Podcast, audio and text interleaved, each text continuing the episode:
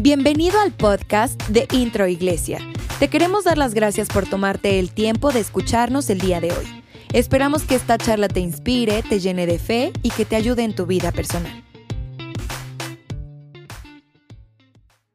Estamos muy contentos esta, esta mañana todavía que la gracia, el amor de nuestro precioso, amado Dios siempre está sobre nosotros. Le damos tantas gracias, nuestro amado Dios. Siempre es un tiempo muy especial donde nuestro amado Padre muestra su amor, su poder, su propósito en nuestras vidas.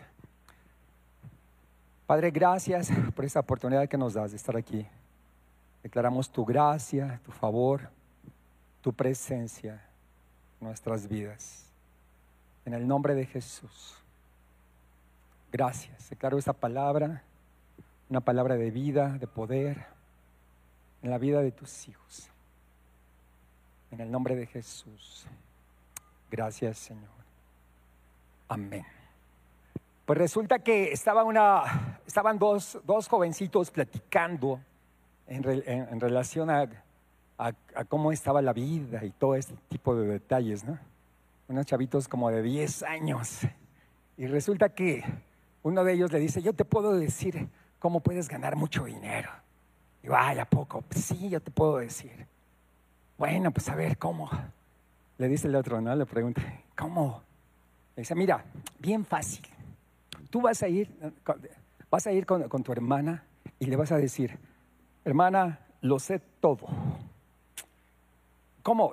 Nada más dile, esa es una, la palabra mágica, lo sé todo. Y vas a ver que te va a dar dinero. Ay, ¿a poco? Sí. Ya llega bien emocionado, ¿no? El chico. A su casa y se encuentra con su hermana y le dice, hermana, lo sé todo. Y la hermana se pone así toda roja. ¿Cómo que lo sabes todo? ¿Quién te lo dijo? Lo sé todo. Y sacó dinero rápidamente. Y dice, no, no, toma, no le digas a mis papás, por favor. Y ay, bien contento. y va igual con su, con su hermano mayor. Hermano, lo sé todo.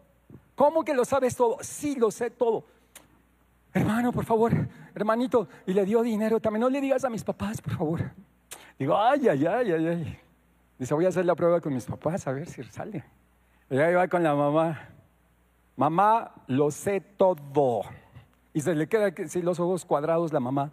¿Cómo que lo sabes todo? ¿Quién te dijo? Mamá, lo sé todo. Hijo, te voy a dar dinero, pero por favor no le digas a tu papá. ay, ay, ay, ay, ay.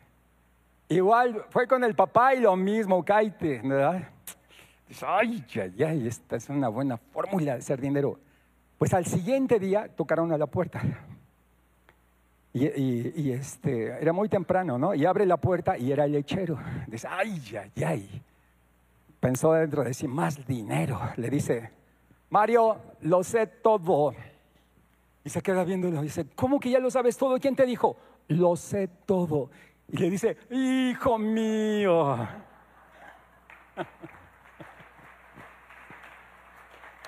Pues estamos muy contentos en esta mañana. Es una mañana de vida, una mañana de, poder, una mañana de reconstrucción de vidas.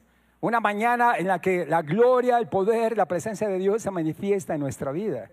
Pensamos en todo lo, que, lo que el Señor nos ha dado, lo que nos ha, nos ha llevado.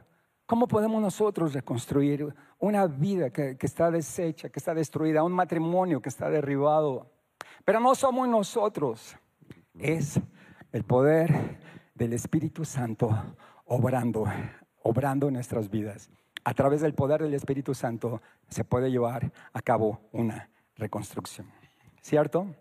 A través del poder del Espíritu Santo se puede llevar una reconstrucción tanto física, emocional, espiritual, en todas las áreas.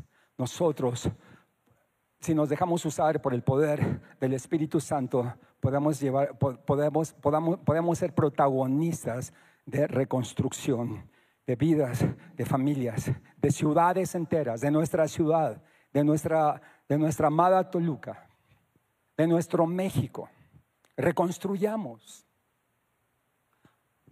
Tenemos eh, en la historia, en la historia de la humanidad, de las guerras, ustedes saben, hay naciones que fueron reconstruidas, que fueron eh, derribadas, destruidas completamente y ahora son potencias mundiales.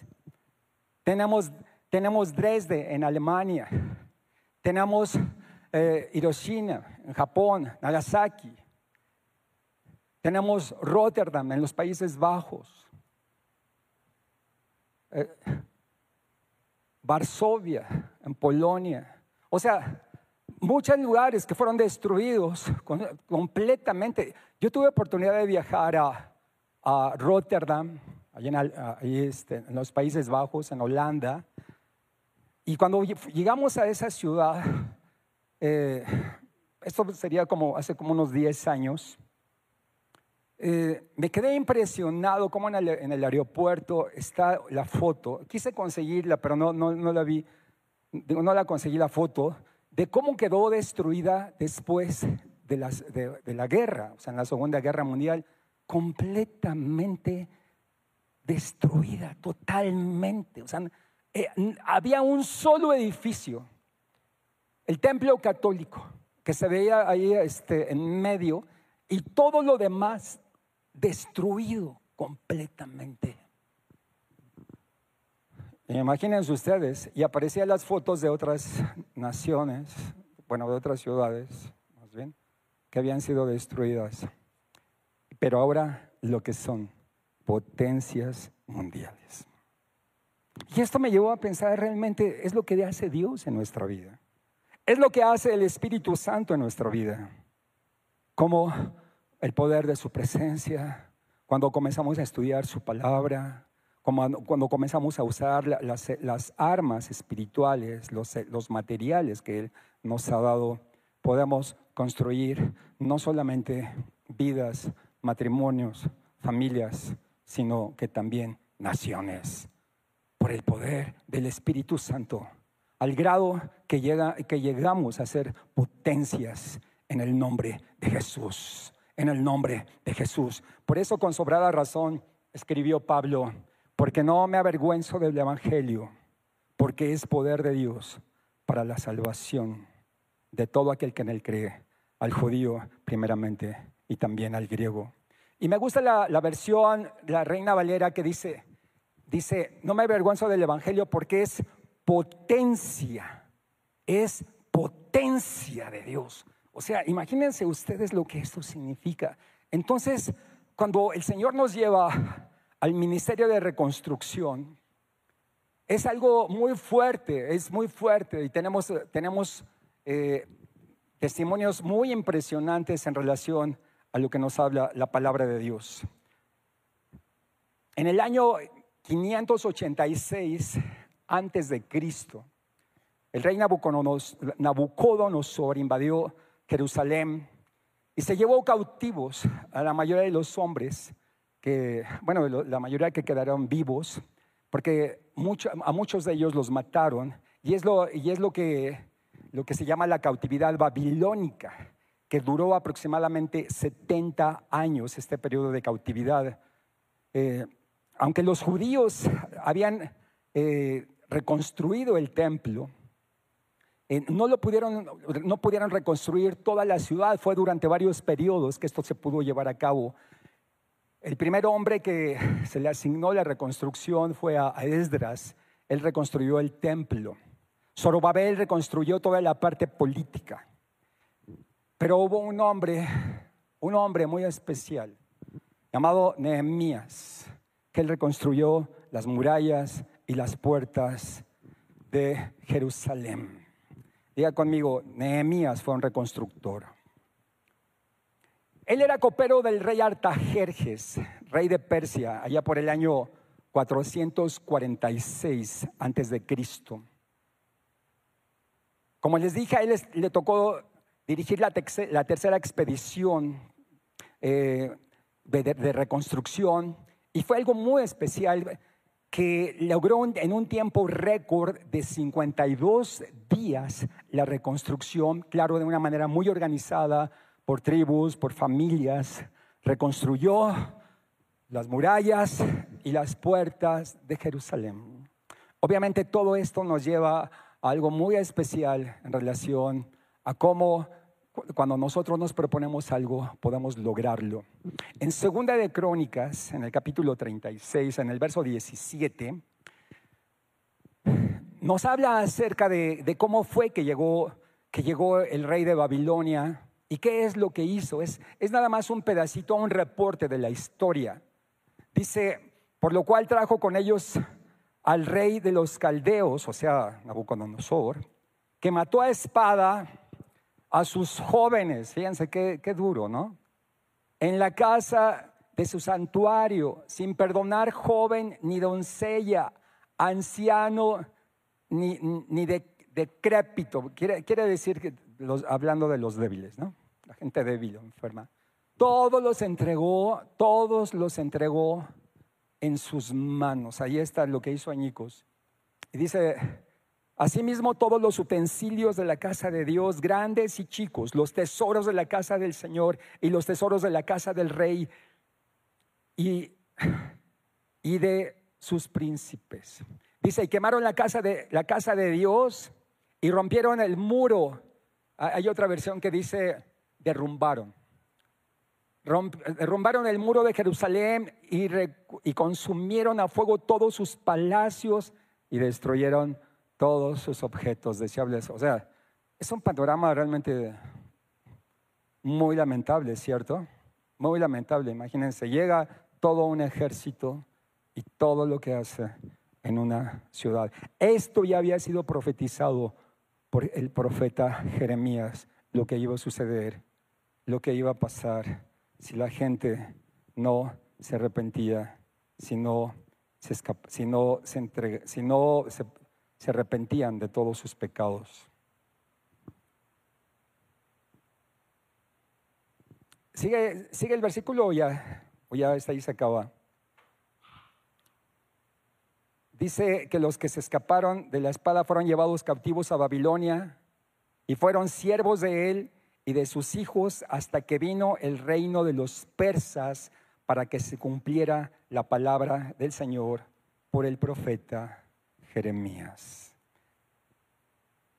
La tierra finalmente disfrutó de su tiempo de descanso y quedó desolada hasta que se cumplieron 70 años, tal como se había profetizado. 70 años de cautividad. Dios escoge a un hombre, así como escoge a una mujer, a un joven, a un niño, para llevar a cabo una reconstrucción. Como hemos escuchado, hemos leído acerca de Jeremías, Jeremías, él, él era el copero del rey. Seleccionaban dentro de la gente, de, de todos los que, de los que estuvieron cautivos, escogían a la gente más preparada, escogían a la gente selecta, que tuviera ciertas características, ciertas cualidades de carácter, para que estuviera trabajando dentro del palacio y escogen a Nehemías, pero no le dieron un puesto cualquiera. Pudiera, pudo haber sido realmente de, pues no sé, limpiando, barriendo en la cocina, no sé. A él le dieron el cargo de estar al lado del rey. Era el copero del rey.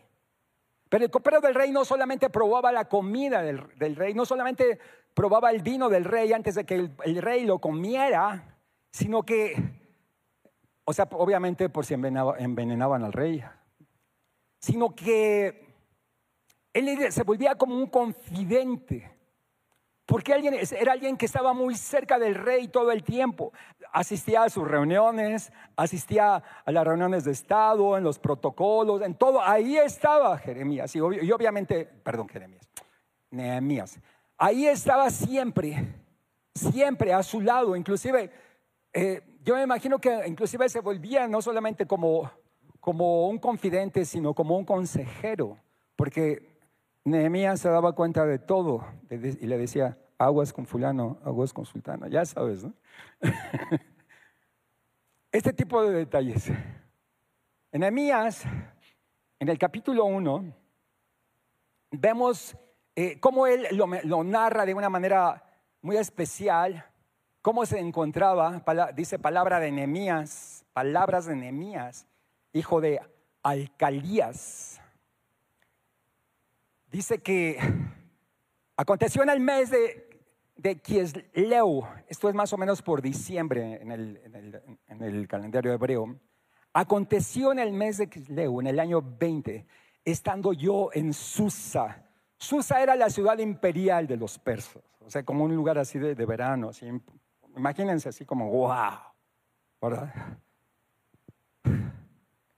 Estando yo en Susa, capital del reino, que vino Hanani, uno de mis hermanos con algunos varones de Judá, y les pregunté por los judíos que habían escapado, que habían quedado de la cautividad y por Jerusalén. O sea, pues sí es cierto.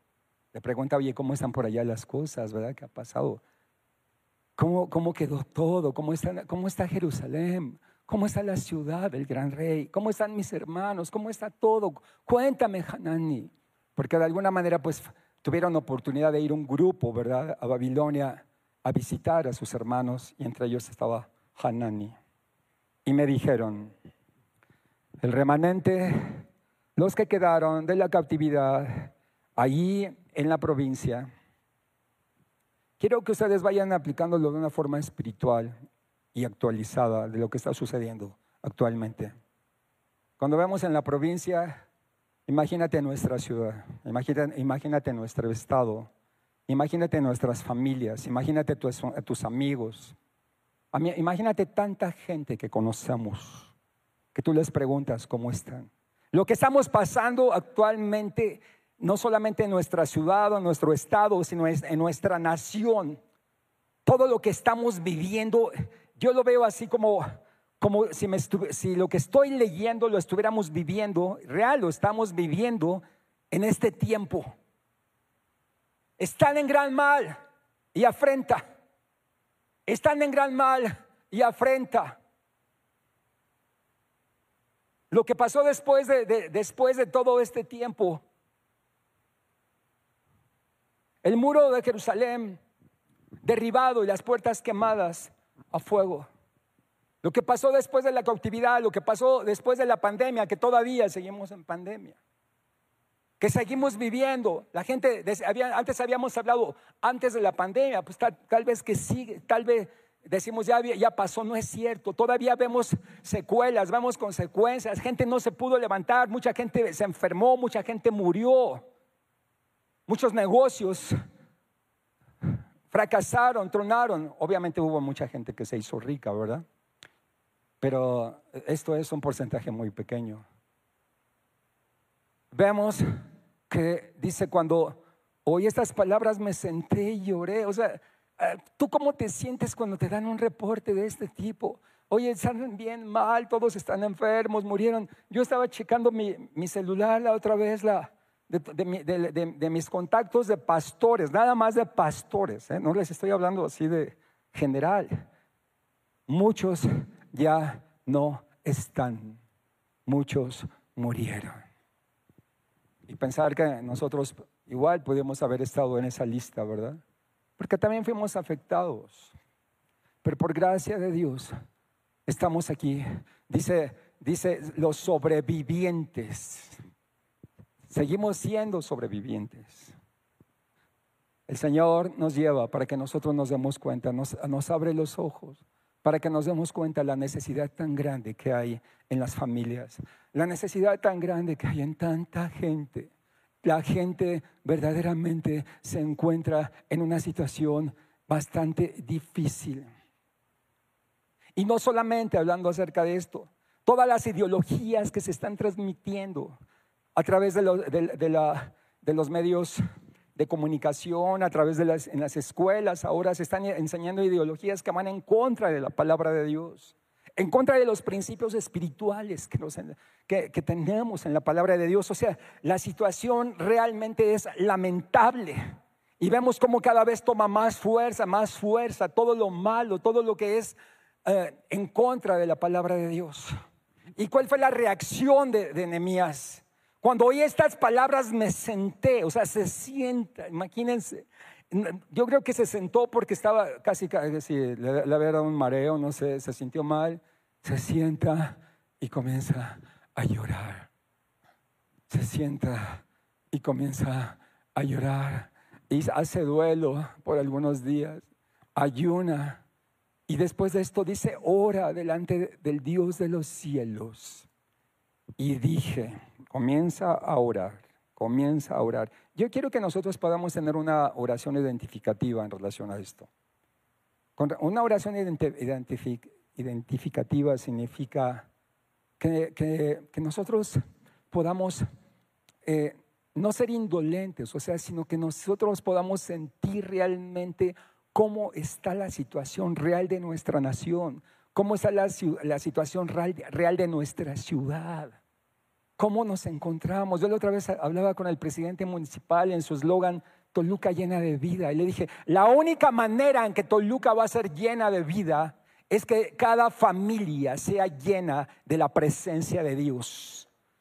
Es la única manera, no, no es tanto la, parte exterior, la, la, parte exterior únicamente podría ser un maquillaje.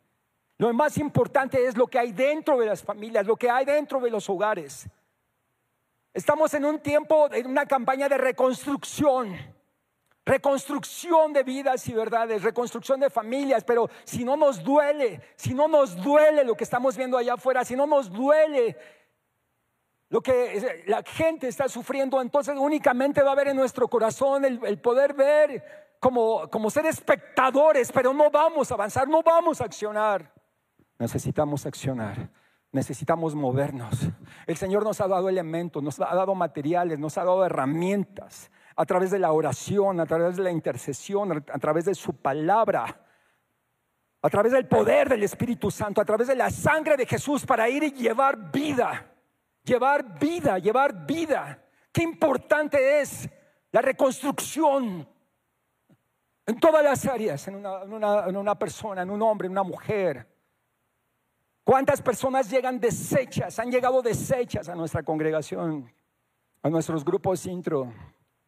Y sus vidas han sido reconstruidas. Pero saben, porque alguien los invitó, por el que alguien sintió carga porque alguien les habló de Jesús. Porque alguien le dijo, sabes, hay esperanza, si hay esperanza, si lo vas a lograr, si vas a salir adelante, si lo vas a lograr, si se puede. En el nombre de Jesucristo saldremos adelante. Obviamente hemos visto casos también que no, no, no, que, que de alguna forma han claudicado, no han continuado, pero son más los que hemos visto que han salido adelante. No nos desanimemos en seguir predicando. No nos desanimemos de seguir hablando del Señor. Si el Señor, si, miren lo que sucede con lo que sucedió con, con realmente le dolió, lloró, pero oró. Diga conmigo, pero oró y buscó la presencia de Dios. Como les dije, Nehemías era el copero, ganaba muy bien, tenía una muy buena posición. Wow. Pero el Señor nos inquieta. El Señor muchas ocasiones nos inquieta de ahí donde estamos, en nuestra comodidad.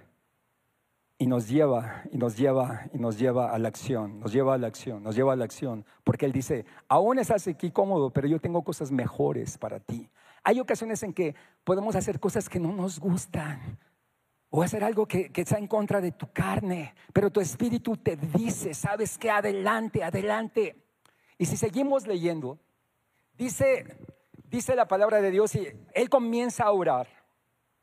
Él comenzó a orar y le dice, te ruego, oh Señor, Dios de los cielos, fuerte, grande y temible, que guarda el pacto y la misericordia a los que le aman y guardan sus mandamientos.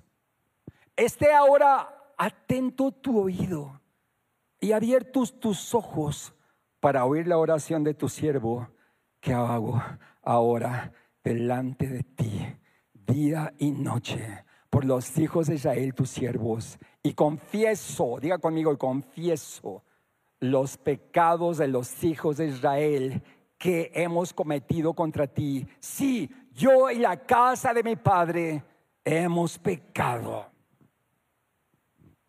Esta se llama una, una oración identificativa, o sea, te haces parte.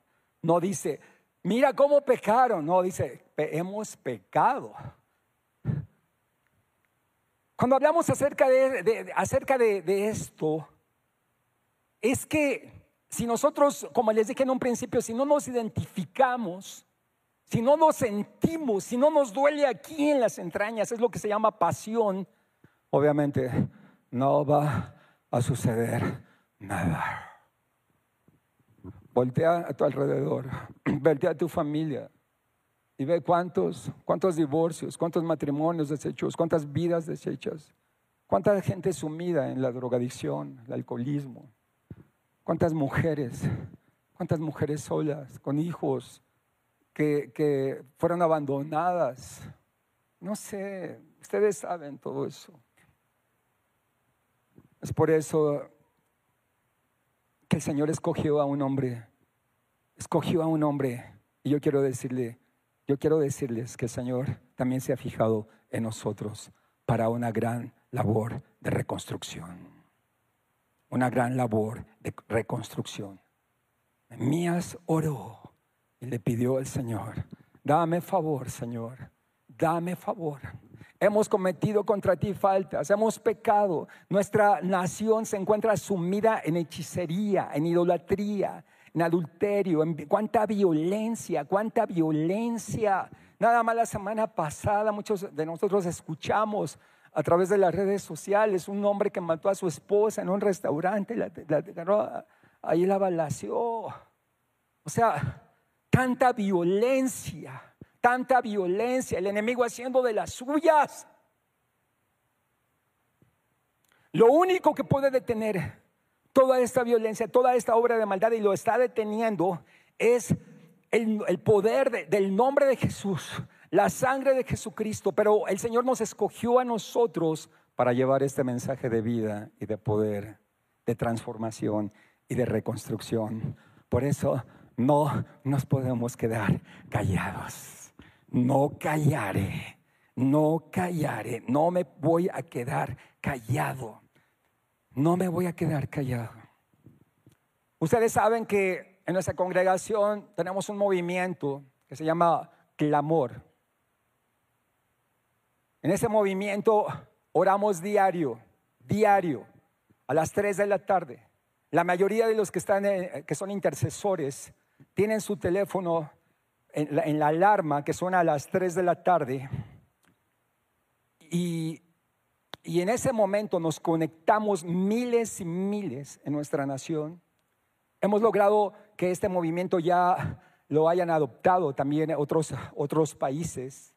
Pero aquí oramos a las 3 de la tarde y yo he logrado eh, que muchos pastores aquí en nuestra ciudad tomen el modelo también. Oramos número uno por México. Número dos, oramos por nuestras autoridades, tanto gubernamentales como espirituales, porque necesitamos que ustedes oren por nosotros como pastores, que oren por, por mí, por mi esposa, por mis hijos.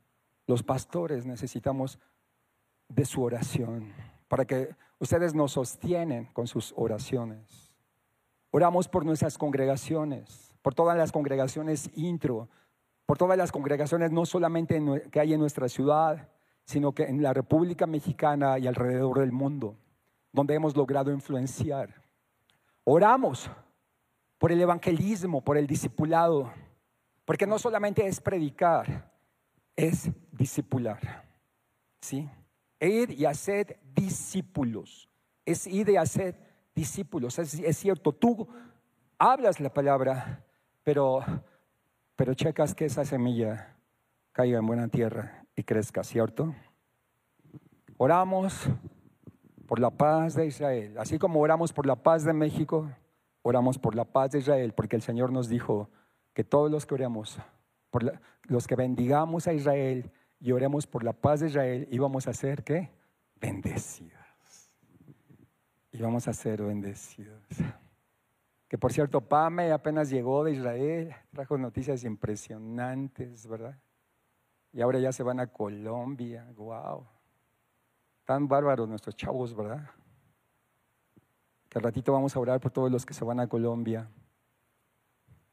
Este próximo sábado, diga conmigo, este próximo sábado, 5 de la tarde. Hagan de cuenta que los invitan a unos 15 años o a una boda, porque nos encanta.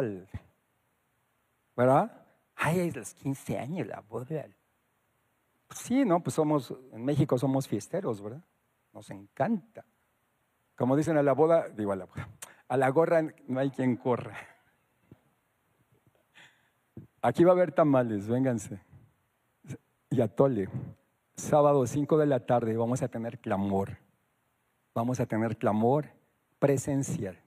Todos los intercesores que se conectan a las 8 todos los sábados, eh, no va a haber, no va, a haber esta, eh, esta ocasión a las 8, va a ser a las 5, pero presencial. Vamos a estar 5, 6, 7 y 8. Oración, intercesión, alabanza, adoración, profecía a favor de nuestra nación y de las familias. Vénganse, les invito. Los invito. Bueno, el Señor los invita. esto se va a poner impresionante. Y vienen también de otras congregaciones. O sea, esto se va a poner... todos los intercesores que están metidos en el movimiento van a venir. No crean que son muchos los intercesores. ¿eh? A veces uno piensa, ay, va a estar atascado. Te encuentras ahí este, pocos. Pero es que eh, dicen que la oración es la cenicienta de la iglesia. Nadie la quiere. Pero ¿qué tal le fue a la cenicienta? Sí se sabe en la historia, ¿no? Fue la que le tocó al príncipe. A nosotros nos toca no al príncipe, nos toca al rey. ¡Wow! Sí, dale una ovación al rey Jesús. ¡Wow!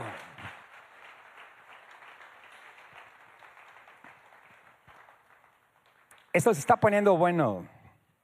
Esto se está poniendo bueno. Cada ocho días nos reunimos eh, a través de Zoom con los pastores a las nueve de la mañana. Oramos de nueve a diez y media a favor de nuestra ciudad, a favor de nuestra nación. Este próximo martes, varones, a ver, levanten la mano, todos los varones, levanten la mano, quiero verlos. Muy bien, varones. Ustedes saben que cada primer martes, cada primer martes de mes, tenemos una reunión presencial, o sea, una taquiza, ¿verdad?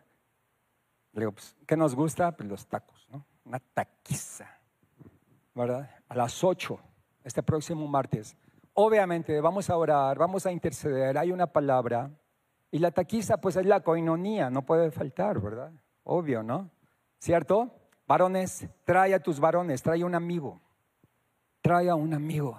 Sabemos que si Dios levanta a los hombres, si Dios levanta al varón, si la bendición comienza, cae en la cabeza, se extiende por todo el cuerpo.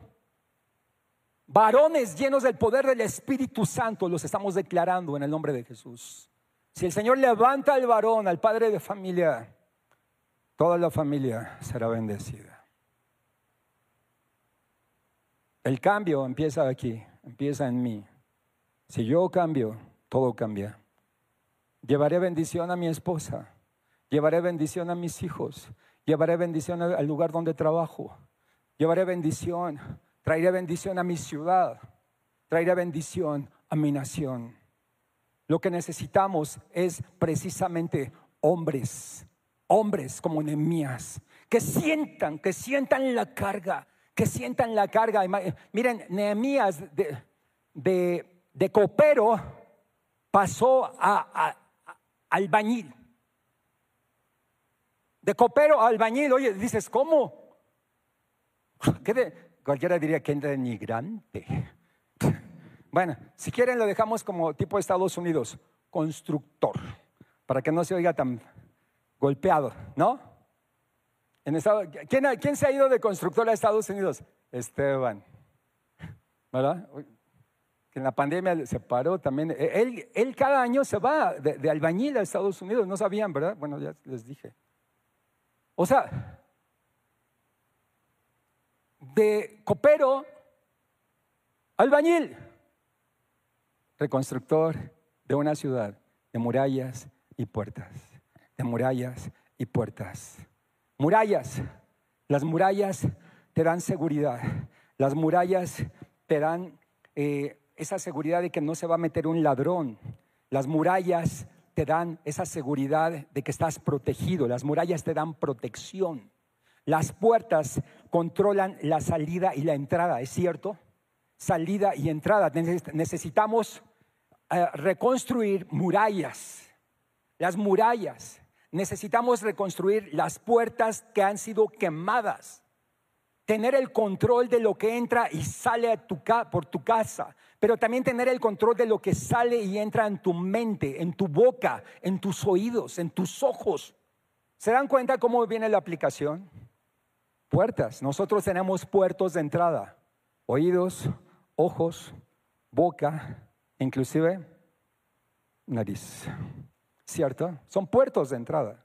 Y muchos tristemente tienen quemadas sus puertas ya. Ya no tienes control de lo, ni de lo que sale ni de lo que entra.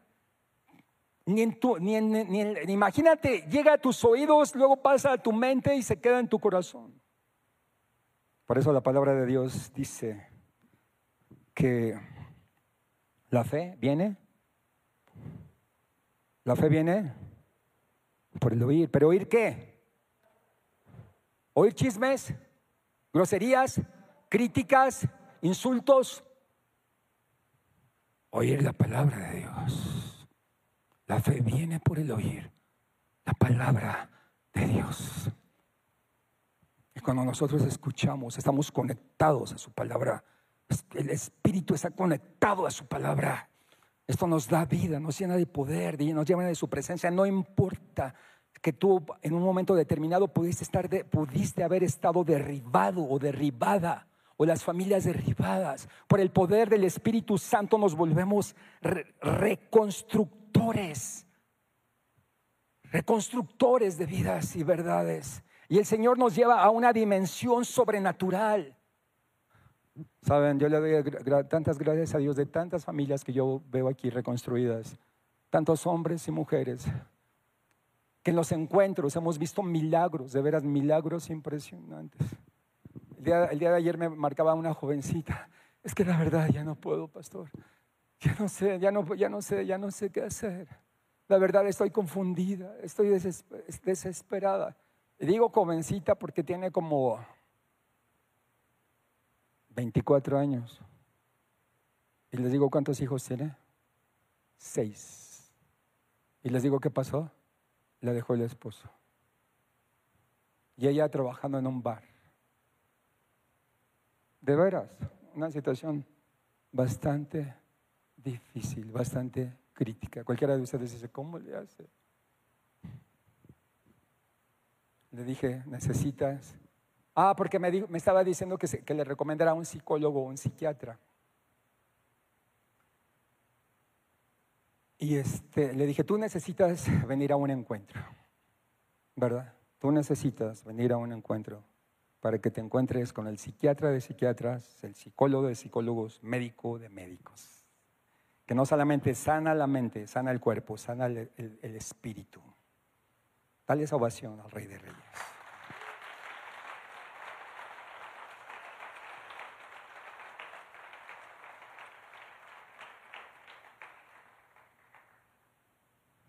Nemías después de, de, ser albañil pasó a ser gobernador. Gobernador del lugar donde él reconstruyó, que fue Jerusalén. Obviamente nadie le dijo vas a ser gobernador. ¿verdad? O sea, su calidad, su capacidad de líder lo llevó a, ser el gobernador del lugar donde él reconstruyó, organizó a toda, a toda la nación, a todo el pueblo. A cada uno les dio una parte, una puerta, tú vas a, tú vas a, tú vas a reconstruir esta parte, tú vas a, son 12 puertas, imagínense, que tiene Jerusalén. Y a cada uno los organizó de tal manera. Organizó a los varones, organizó a los sacerdotes, organizó a todos los jóvenes. Y es la única manera en que nosotros podemos lograr la reconstrucción total de una ciudad a través de un hombre, de un hombre que Dios levante. Quiero decirte, Dios te ha levantado para reconstruir. Dice la palabra de Dios en, uh, en Isaías 58, 12. Isaías 58, 12, por favor. Dice, los tuyos edificarán las ruinas antiguas. Los cimientos de generación y generación levantarás y serás llamado, diga conmigo, yo seré llamado reparador de portillos, restaurador de calzadas para habitar. Necesitamos restaurar las familias, los principios, los valores. Necesitamos, necesitamos restaurar y reconstruir toda esa obra que el enemigo vino a hurtar, a matar y a destruir y levantar a través de elementos como el amor, el honor, la honra, el respeto, la verdad, la lealtad, el guardar nuestro corazón, la fidelidad, la fidelidad a tu esposo, a tu esposa, a tu familia, la lealtad en tu congregación, a tus líderes espirituales, no contaminarte, no contaminarte con todas las obras del mundo.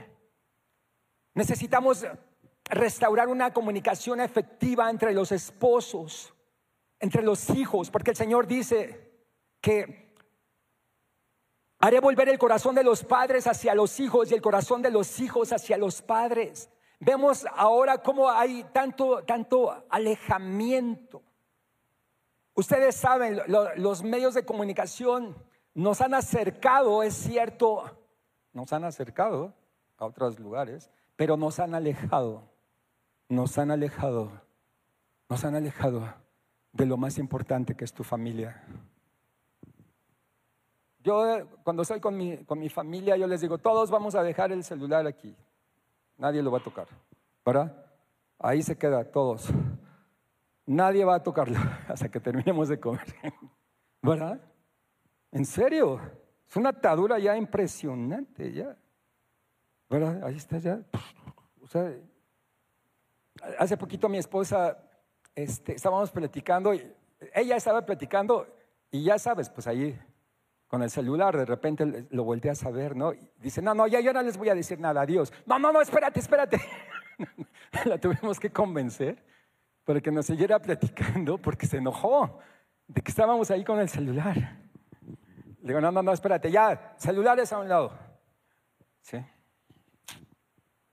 Aquí no pasa, ¿verdad? Nada más a mí me pasa eso. Necesitamos, bueno, fíjense, dice, haré volver el corazón de los padres hacia los hijos. Necesitamos, papitos, Reconstruyamos el altar de oración en nuestra casa. Reconstruyamos en área devocional con nuestra esposa, con nuestros hijos, por lo menos un día a la semana, ahí un rato. Es el único momento que vale la pena. Ellos llegan a una edad en que ya agarran su onda, agarran su rollo, ya mira. Aprovecha ese momento, es vida. Papito, mamita. Y las mamás que son cabeza de hogar Quiero felicitarles por la gran obra, la gran labor que hacen con sus hijos al no haber un varón en casa. Hay muchas mujeres que no está el papá, está ausente o partió o pasó algo. Pero mamá, mami se hace cargo. No que ella sea el papá, ella es la mamá, porque el papá es otra cosa, ustedes lo saben, ¿verdad? Siempre va a haber ese vacío. Pero si nosotros les enseñamos como padres, las madres les enseñan que ahora su papá es Dios y que su esposo, ustedes mujeres lo saben, su esposo ahora es Dios, el Señor Jesucristo, siempre van a tener esa seguridad de que no están desprotegidas. No están desprotegidas, están, hay una cobertura muy especial de parte del Espíritu Santo sobre sus vidas y sobre sus hijos. Por, eso dice la palabra de Dios. Dice en este versículo, reparador de calzadas, el Señor te va a llevar por el camino de la santidad, por muy torpe que seas. Eso lo dice en Isaías 45. El que anduviera por este camino, por muy torpe que sea, no se va a extraviar. Y yo ahí entro, ¿eh? Yo ahí entro. Yo por eso digo, Señor, yo seré torpe, pero pues ya ando en este camino, no me voy a extraviar. Es el camino de la santidad. Diga conmigo el camino de la santidad. Y yo me he dado cuenta cómo el Señor de veras me ha librado, me ha guardado. Hay cosas que ni siquiera me había dado, ya yo dado cuenta. Ni siquiera me había dado cuenta y el Señor me libró. Más o menos me sentía yo así como, obviamente no, la mayoría no van a saber no van a saber quién es. Voy a decir el nombre de un personaje, Mr. Magoo. Es de allá de los tiempos de... La mayoría no... A ver, alguien que levante la mano. Bueno, ya, ya me siento consolado.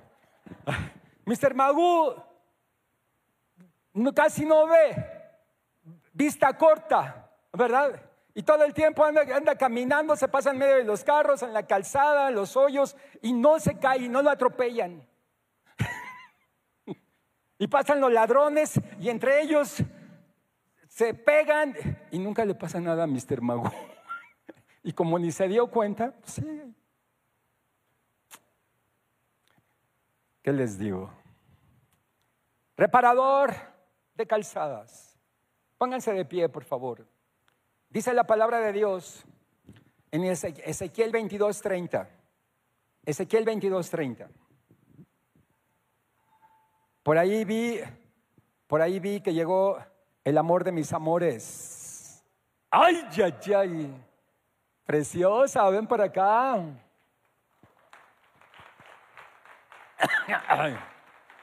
Ven, mi amor, sube. Como dijeran los colombianos, suba, suba. Ella viene de compartir eh, en, Intro Norte. Estamos, eh, estamos estrenando instalaciones en Intro Norte. Mi esposa viene de, inaugurar esas instalaciones. Ella, ella llegó apenas de Guadalajara. Gracias a Dios, su mamá está mejor cada vez. ¿Verdad? Ya le dije que ya no la voy a dejar ir tanto, ya me estoy poniendo celoso. Pero yo sé que ella sabe que siempre la voy a apoyar en todo, ¿verdad? ¿Verdad, preciosa? Qué bueno, qué bueno que te vi. Me hace sentir así como,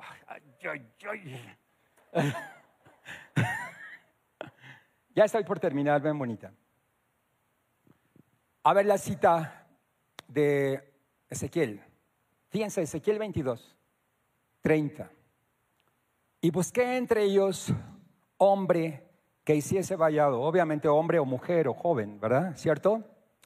Y que se pusiese en la brecha delante de mí.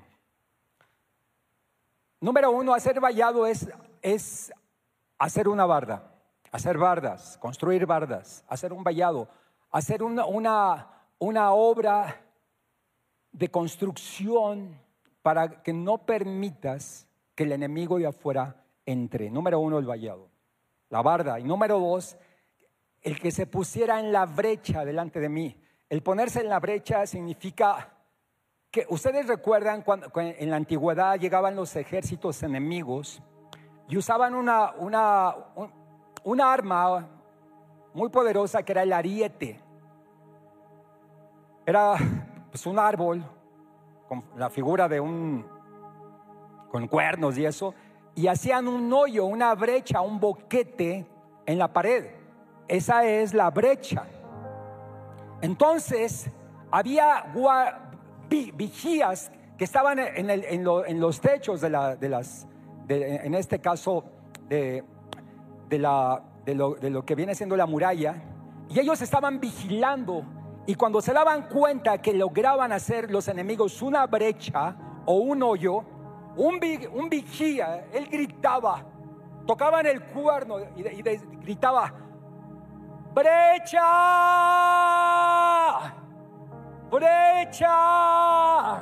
Entonces, inmediatamente un comando de los hombres más preparados, más fuertes, ellos iban al lugar donde estaba la brecha, donde se había hecho el hoyo, y ellos corrían y con sus escudos y con sus cuerpos tapaban la brecha y mataban a todos los que se colaban por la brecha. ¿Saben? A todos los enemigos, obviamente. ¿Saben? El Señor nos lleva. Dice, y busqué entre ellos a un hombre. Yo le doy gracias a Dios porque aquí se están levantando hombres. Se han levantado un ejército tremendo de mujeres y de jóvenes Ahora se están levantando hombres que están haciendo vallado, que estamos haciendo vallado, somos constructores, estamos construyendo la gran muralla.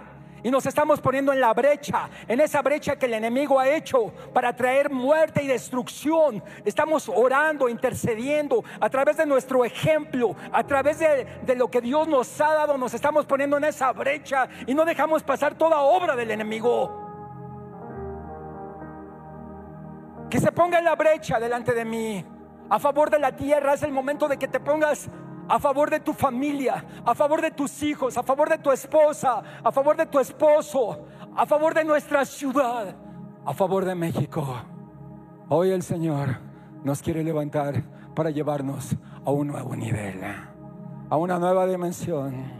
Hoy el Señor está buscando. Yo le doy gracias a Dios porque este versículo ya se quedó en el pasado. Aquí en aquí en, nuestra congregación, en las congregaciones intro, cuando el Señor busca, dice, y busqué entre ellos un hombre, una mujer que haga vallado. Yo veo muchas manos que se levantan y dicen, yo estoy dispuesto a ser vallado, yo estoy dispuesto a construir, yo estoy dispuesto a ser un reparador de portillos, yo estoy aquí, yo no me voy a quedar de espectador, yo no me voy a quedar viendo, nada más de ser contemplador, yo voy a entrar en la acción, yo voy a comenzar a actuar, yo voy a entrar no importa que vaya al nivel de albañil, yo voy a ser un reconstructor. En el nombre de Jesús.